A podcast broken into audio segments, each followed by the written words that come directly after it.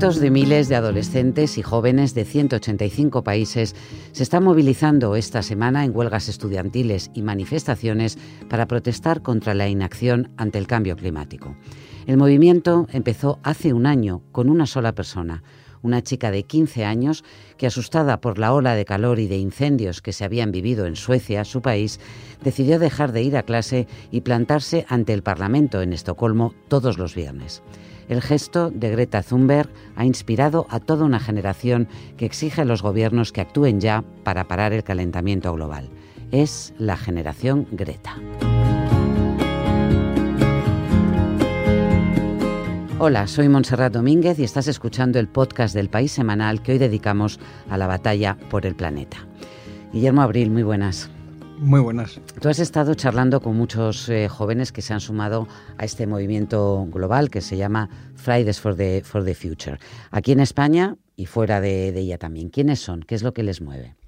Yo diría que son chavales de más o menos la edad de Greta o un poco mayores y que todos lo que comparten es eh, esta visión de o tomamos medidas ya o los responsables políticos toman medidas ya o el mundo se nos acaba. El movimiento empezó aquí en España en Girona, ¿no? ¿Quiénes son los protagonistas? Son Roger, Ander y Lucas, un catalán, un vasco y un andaluz eh, amigos los tres, compañeros de, la facultad en la Universidad de Girona, que estudian ciencias ambientales y biología. Digamos que son tres apasionados de la naturaleza y que de pronto ven esto de Greta y bueno, se vuelven locos y pretenden emularla. Los discursos de Greta lo que, lo que más nos tocó la fibra fue, fue sentir que decía las cosas tan claras.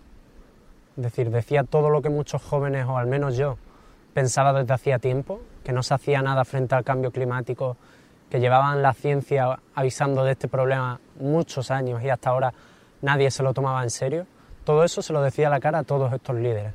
Y ninguno de ellos podía recriminarle nada, nadie podía decirle que no estaba en lo cierto. Y no porque fuera una joven de 15 años, no. Era por eso mismo, porque era una joven de 15 años la que le estaba diciendo todas esas verdades. Y, y fue la fortaleza de esta joven de ir allí, enfrentarse a todo este poder, a este poder político lo que, lo que a mí personalmente me hizo ver si ella es capaz, porque nosotros aquí en España o porque todos nosotros en nuestras casas no vamos a ser capaces. Decimos, va, salimos, no teníamos pancarta, entonces viene Rouget, nos improvisa una pancarta de la nada, preciosa, que a día de hoy conservamos, y nos plantamos enfrente de la Generalitat de Girona. Y allí se plantaron Lucas y Ander, a los que acabamos de, de escuchar, y luego su ejemplo cundió por muchísimas ciudades, pero no solamente en las ciudades, ¿no, Guillermo? No, y de hecho yo buscaba eh, algo en el, en el, entorno rural, ¿no? por decirlo de alguna forma, y me pusieron en contacto con unos de los últimos eh, grupos que se habían formado en España, en Tomelloso, eh, Ciudad Real, una localidad de unos 35.000, 36.000 habitantes, y allí celebraron el 22 de agosto, justo en vacaciones, que es cuando los chavales vuelven al pueblo. Aprovechando que estaban ahí. Eh, su primer Fridays for Future, su primera huelga por el clima. Y así me contaba Alicia, una de las personas que empezó el movimiento allí, lo que le preocupa. Como no cambie la situación dentro de 50 años, yo creo que no, no va a haber ningún futuro, ya que antes incluso se notarán las pérdidas de biodiversidad, de ecosistemas, de suelos, de agua. Entonces, como en 10 años o así no, no cambiemos, no, no va a haber solución. Este es un movimiento que se ha extendido por Europa, pero que llevaba vivo también en América desde hace, desde hace tiempo. Hemos viajado a Río de Janeiro, a Ciudad de México, hemos estado en, en Bogotá también, Guillermo, comprobando cómo el movimiento está muy fuerte allí también. Sí, y, la historia que, que, que nos viene de allí es eh, de cuando Greta todavía no existía, ¿no? Es previa a Greta. Entonces allí 25 eh, niños y niñas y jóvenes... En Colombia. En Colombia plantearon con la ayuda de, una organización eh, jurídica una demanda en la Corte Suprema de Justicia reclamando algo así como sus derechos al disfrute futuro del medio ambiente. Eh, entonces pidieron que se protegiera la Amazonía y, les dio la razón la Corte Suprema. Entonces una historia, digamos, esperanzadora. Es un fallo novedoso en el que la Corte Suprema lo que exige el Estado es que haga un pacto intergeneracional y que, digamos, proteja la, Amazonía para que las futuras generaciones puedan disfrutarla. Claro, porque estas generaciones sienten que son las, la primera que van a padecer directamente las consecuencias del cambio climático, ¿no? Y por eso... Yo diría que es, una de las cosas que realmente les une. O sea, ellos se han dado cuenta todos que es que igual mm, no pueden disfrutarlo. Una de las cosas que ha eh, caracterizado al movimiento ecologista, que fueron los primeros en denunciar el impacto del cambio climático, eran las protestas ciertamente llamativas eh, que hacían, y estoy recordando algunas de, Greenpeace que, que, tenían una fuerza simbólica y visual muy, muy grande. ¿Cómo se organizan estos chicos más allá de ponerse enfrente de, las, de los organismos o de los gobiernos para exigir acción? Bueno, pues eh, es curioso, yo estuve en un curso de desobediencia civil organizado por eh, Extinction Rebellion, que es uno de los eh, otros movimientos que han surgido en este último año, bueno, en el 2018, que surgió en Reino Unido, y, que pretenden extenderse, pues son los que bloquearon Londres. Hubo mil detenidos en Londres en la última primavera. y estos, digamos que no son tan jóvenes, ¿no? ya no son tan generación Greta y son de métodos más contundentes y lo que hace son, son cursos de desobediencia civil. ¿Y qué es lo que aprenden? Bueno, primero teoría, ¿no? Eh... Ha estudiado que los movimientos de, desobediencia civil han tenido éxito movilizando a un 3,5% de la población. Y el objetivo de Civil Rebellion es movilizar... y luego entonces están las prácticas, ¿no? ¿Y en qué consisten? Bueno, yo estuve en, un momento muy divertido en el que lo que piden los profesores es que te, por parejas uno se tira al suelo, eh, como digamos en protesta pacífica Gandhi, y el otro es el policía que trata de voltearlo. ¿no? Es un momento pues eh, muy clase de gimnasia, con mucho barullo y divertido, se lo pasa muy bien y sobre todo, eh, digamos que lo que aprenden es que el cuerpo de uno es más pesado de lo que se cree, ¿no? Y que le cuesta al policía o a la policía eh, voltearlo mucho más de lo, que, de lo que parece. Lo cierto es que las protestas son mayoritariamente pacíficas y globales, ¿eh? porque además piden lo mismo en prácticamente todas las ciudades del, mundo. Sí, yo creo que es algo que, está en este movimiento y es la unidad en el mensaje, ¿no? la homogeneidad en el mensaje. Y, por ejemplo, Manuela en Madrid nos lo contaba eh, muy bien, ¿no? esta, esta chica de 16 años, los mismos que Greta hoy, Qué joven. Eh, que pertenece al movimiento Fridays for Future de Madrid. Nosotros pedimos algo tan simple como justicia climática y ecológica para nuestra generación y que, por supuesto, no se sobrepase el límite de 1.5 grados centígrados. Básicamente que escuchen a los científicos, que es lo que llevamos diciendo y ellos llevan repitiendo durante ya decenas de años. Lo único que hacemos es nosotros gritarlo en las calles. Vamos a hacer caso a Manuela y escuchar a los científicos. Una de las voces de referencia en la investigación sobre el cambio climático es el biólogo y oceanógrafo español Carlos Duarte. Es catedrático de Ciencias Marinas en la CAUST, en Arabia Saudí. Carlos, muy buenas. Hola, ¿qué tal, Monte? Oye, ¿todavía quedan negacionistas del impacto del calentamiento global? Digo en, la, en tu comunidad, en la comunidad científica, porque hace algunos años todavía quedaba algún escéptico. No, en realidad hace mucho tiempo que no hay escépticos porque la evidencia es abrumadora y realmente si existe alguien que se pueda llamar negacionista, entonces no es compatible con ser científico. Entonces, los científicos, sin embargo, tenemos que ser críticos con la evidencia y es importante que siempre ejerzamos nuestro sentido crítico, pero la evidencia es tan eh, abrumadora que no es posible encontrar eh, rendijas para cuestionar el papel de la actividad humana sobre los cambios climáticos que se están dando ya desde hace 30, 40 años. Carlos, tú escribes en el, en el semanal que, claro, los peligros eh, actuales, los que llegan pronto además, como los incendios devastadores, la fusión del hielo antártico, que tú conoces también, los huracanes, los fenómenos extremos y su impacto en, en, en la sociedad, empuja a algunos a, sentirse casi huérfanos e incapaces de actuar. Y tú, sin embargo, dices que hay una acción positiva frente al miedo y el pesimismo, ¿no? Sí, porque mucha buena parte del discurso sobre el cambio climático se centra en los grandes peligros y catástrofes que se van a derivar de no ser capaces de controlar las emisiones acumuladas en un nivel prudente, eh, para lo cual nos quedaría muy poco tiempo. Y ese discurso, que, es eh, científicamente correcto, no se acompaña tampoco de un discurso paralelo de cuáles serán los beneficios de iniciar esa acción positiva frente al desafío climático. Y yo creo que la movilización de la sociedad mm, gira en torno a las dos cuestiones, ser conscientes de los riesgos, pero también de los beneficios y las oportunidades de tomar eh, acciones eh, serias y efectivas. Cuentas también en tu artículo eh, que parece que los, las grandes fuerzas económicas, las, las empresas, la industria, están empezando a ser conscientes de los riesgos de dejar que siga adelante el cambio al paso al que vamos y que lo están convirtiendo en expectativa de negocio, lo cual en el fondo es bueno para que, para que se movilicen, ¿no? Sí, o sea, de hecho está claro que el eh, reaccionar al cambio climático ahora mismo es la mayor oportunidad de negocio que existe en todo el contexto de la economía eh, global. Y en, eh, en, siempre que se introduce una nueva tecnología, en este caso, pues se intenta desplazar las, los sistemas energéticos basados en combustibles fósiles por otro tipo de energía, hay un momento en que conviven las dos tecnologías y siempre la nueva tecnología está en desventaja por motivos económicos.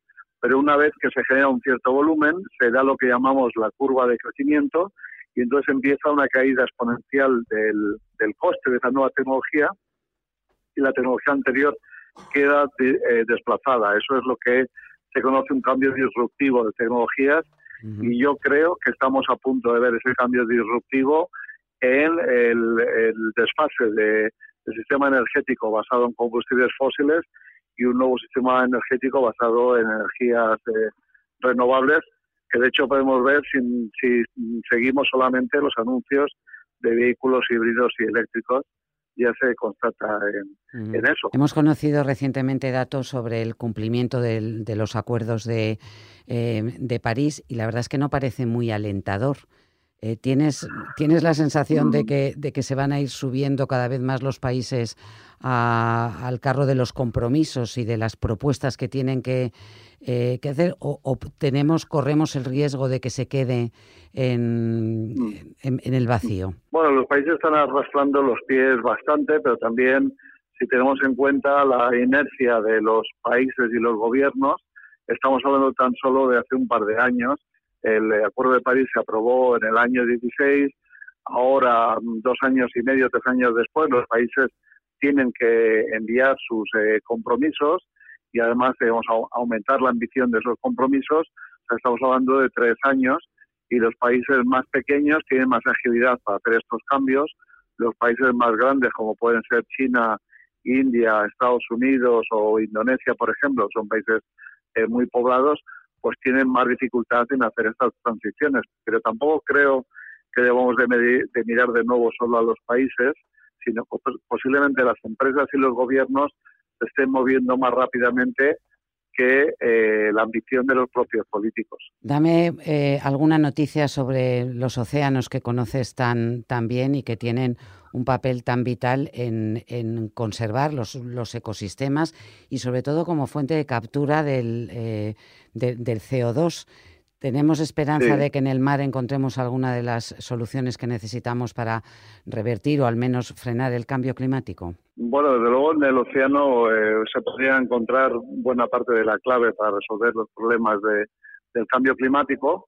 Y uno de los componentes, por ejemplo, los que trabajo yo, que es la capacidad de los ecosistemas costeros como manglares, marismas o praderas de, de plantas marinas, que tiene una capacidad de actuar como, como sumidero de carbono muy intensa, 10 veces más intensa por unidad de superficie que el bosque amazónico, pues la buena noticia es que hemos dejado de perder eh, superficie de estos ecosistemas y estamos viendo en muchos países y zonas geográficas un cambio de tendencia hacia la recuperación. Y la recuperación de la biomasa, o sea, de la biomasa verde en tierra o la azul en el océano, como esa biomasa está hecha de carbono, pues supone retirar carbono de la atmósfera y ponerlo en forma de organismos vivos, que siempre va a ser más productivo y genera beneficios. Sea que hay un cambio de tendencia en la dirección adecuada y positivo y una vez que damos ese cambio de tendencia, los cambios pueden ser muy rápidos. O sea que desde el océano la perspectiva es relativamente positiva. Hay eh, hay preocupación en torno a los arrecifes de coral, que son muy vulnerables aumentos de temperatura, incluso muy modestos a partir del aumento que hemos experimentado ahora, y también en los sistemas polares, particularmente en Ártico, porque el hielo ya, ya lo estamos perdiendo de forma rápida, pero en conjunto en otras zonas del océano, pues estamos empezando a ver cambios en la, en la dirección adecuada que nos van a ayudar a poder mitigar el cambio climático. Pues son noticias esperanzadoras. Gracias, Carlos Duarte. Nada, vamos a ver.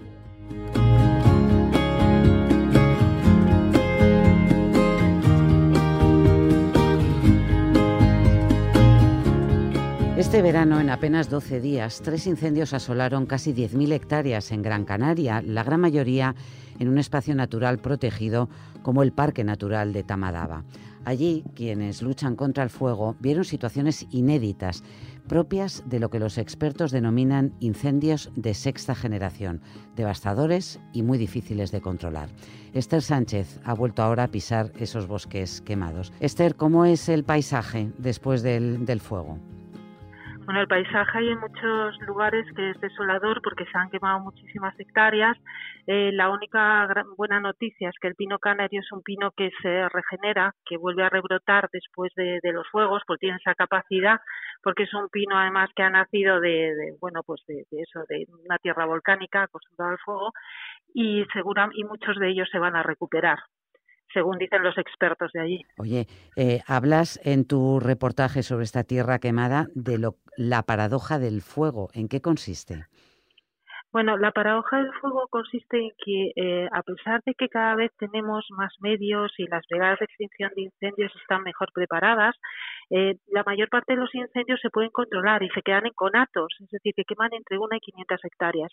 Pero con que se escapen unos pocos, que es lo que, lo que pasa, esos pocos son devastadores porque se encuentran con un terreno donde hay muchísima biomasa acumulada, es decir, no sé, los bosques ya no se limpian como se limpiaban, eh, se, ha, se ha dejado también terreno ahora mismo ya sin cultivar, entonces todo eso pues se va recubriendo de, vegetación y todo eso pues claro eh, si se incendia pues eh, y en condiciones además meteorológicas de sequedad de que no ha llovido y de que la tierra está seca pues se producen mm, los grandes incendios estos de los que estamos hablando de esta generación que son imparables y que son los que más queman. Y de hecho, creo que en el, eh, en el incendio Gran Canario este, este verano se observaron episodios con, con, esa fuerza devastadora que es el propio fuego el que puede cambiar el viento, eh, crear remolinos y extender el fuego más allá. Sí, los incendios de, esta generación es lo que tienen, que son unos incendios que crean sus propias condiciones meteorológicas. Entonces son capaces de generar vientos propios, eh, generan unas llamas altísimas que es que no, se pueden ni acercar. En Canarias han sido de, de 50 metros, las brigadas de no se pueden acercar a 200, 300 metros. Entonces, claro, todo esto también se generan unas, unas columnas hacia arriba, así parecidas a las de los volcanes, cuando hay una erupción de muchos kilómetros, y si eso se desploma eh, encima del incendio, eh, lo que hace es que, porque eso tiene mucho vapor de agua, lo que hace es expander el incendio en todas direcciones y con vientos en todas direcciones. Entonces, claro, se convierte en algo donde no te puedes acercar. Y eso a pesar de, claro, de otra paradoja, y es que en España está aumentando la masa forestal. Sí, eh, está aumentando la masa forestal, pasa en muchos sitios. Esto es consecuencia también del abandono de, de la gestión del terreno, que ahora es diferente. O sea, antes cultivábamos más, antes había más ganado, ahora pues la gente ya ni cultiva tanto ni nada. Entonces esas parcelas se quedan ahí abandonadas y, empieza el, la masa forestal, digamos, a crecer. Esther, contigo viajo Eduardo Nave, eh, fotógrafo que además ha utilizado un dron para visitar toda la superficie quemada. Creo que no has tenido oportunidad de ver el vídeo todavía, no. pero mi recomendación es que, es que no te lo pierdas. Bueno, estoy segura de que va, va a ser fenomenal porque, vamos, estuvo allí y te dejó todo para sacar las mejores imágenes. Es un, es un paisaje impresionante visto desde un dron a vista de pájaro. Muchas gracias, Esther. Nada, venga.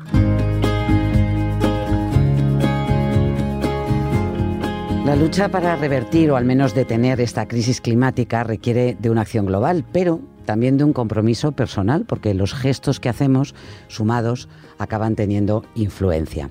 Eh, Patricia Gosalvez narró para El País un experimento porque estuvo durante una semana intentando vivir sin utilizar plásticos. Sobrevivir. ¿Y sobreviviste? bueno, sobrevivimos juntos porque nos queremos toda la familia, ¿no? Pero fue, fue complicado. No, no, pero incluso pañales, ¿no?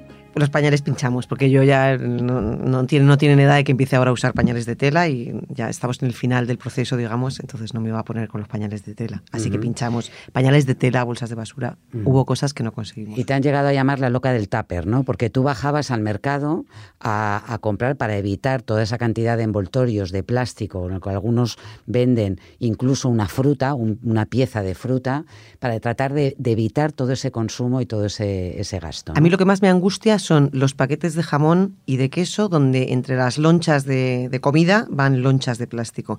Y me llaman la boca de los tuppers porque quita que al mercado todavía puedes bajar con tupper y el señor charcutero encantado. Pero cuando bajas al hiper, cuando bajas al día, al Carrefour o tal, con tu tupper, entonces ahí ya sí que pareces un poco más raruna.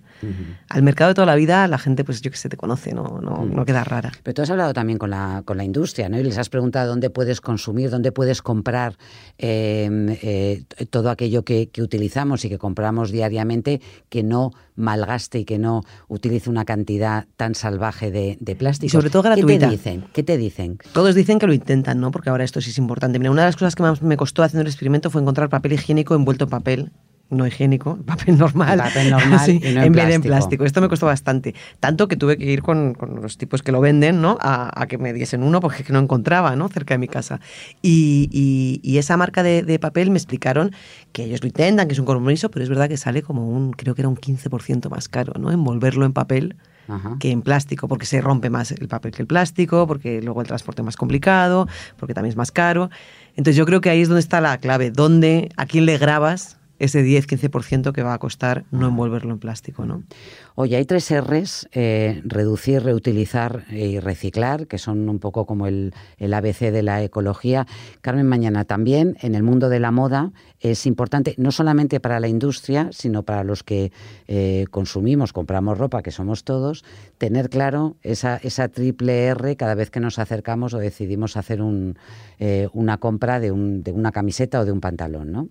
Sí, porque eh, a estas alturas de la película ya no solo vale con eh, comprar mejor, sino que hay que comprar menos.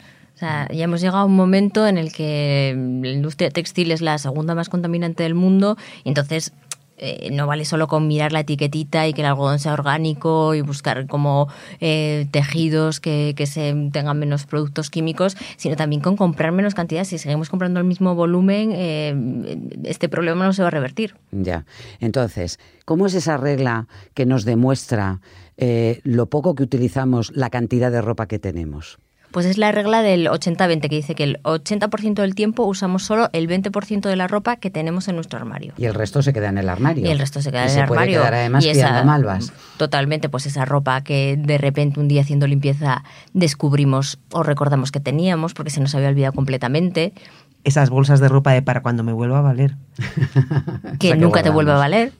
Eh, esa ropa que tienes a veces y que encuentras y descubres con la etiqueta sin estrenar, que te mueres de la vergüenza. O cuando de repente entras en el armario eh, con una compra nueva, en mi caso las camisetas negras, y entonces te das cuenta que te has comprado una camiseta negra que es exactamente igual que otras cinco que tienes en el armario. O unos vaqueros que sean exactamente iguales que otros cuatro que están ahí colgados prácticamente nuevos. Pero es, es razonable pedir a la gente que pague más por, un, por una camiseta de algodón orgánico, por ejemplo? Bueno, que aquí hay dos caminos. Uno es pensar lo que vamos a comprar, porque muchas veces compramos por impulso, caro o barato, cosas que luego sabemos que no vamos a utilizar. Entonces, eso aunque sea una camiseta de un euro, tú sabes que es una camiseta de un euro que si te gusta mucho la vas a usar y te la vas a poner lo que te dure, pero a veces la compras, la usas una vez y hasta luego. O a veces la compras y se queda en el armario porque fue una compra que ni siquiera pensaste. Entonces yo creo que ese ejercicio lo podemos hacer todos independientemente de cuál sea nuestra capacidad de compra.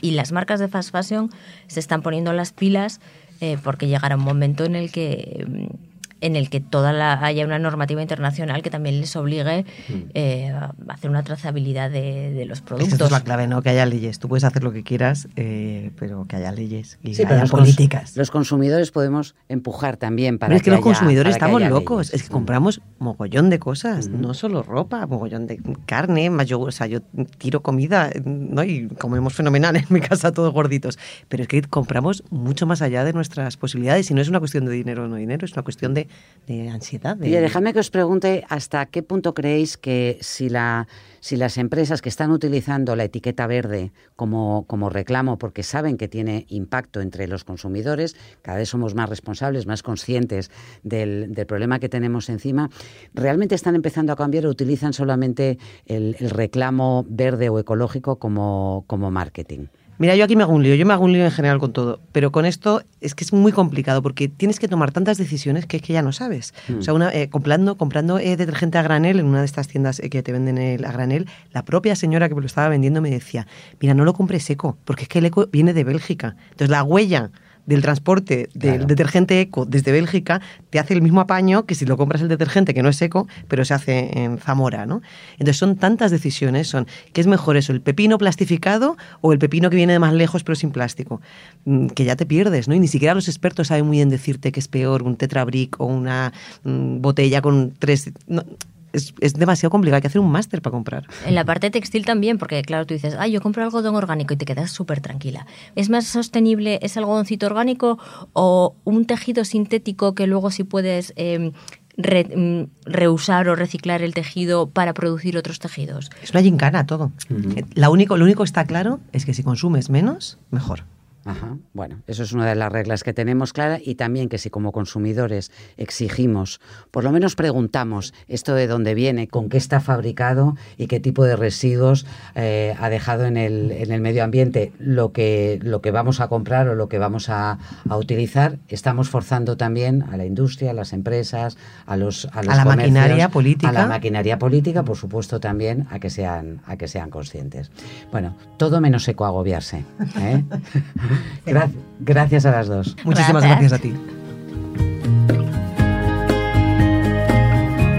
La generación Greta, los nuevos y los viejos guerreros del clima, los deberes pendientes de la industria ante el cambio climático, los náufragos del clima o el decálogo para una dieta sostenible son algunos de los reportajes que puedes leer y ver en el País Semanal. Lo encontrarás en el kiosco el domingo 22 de septiembre y claro, en nuestra web en elpaís.com. Hasta la próxima semana.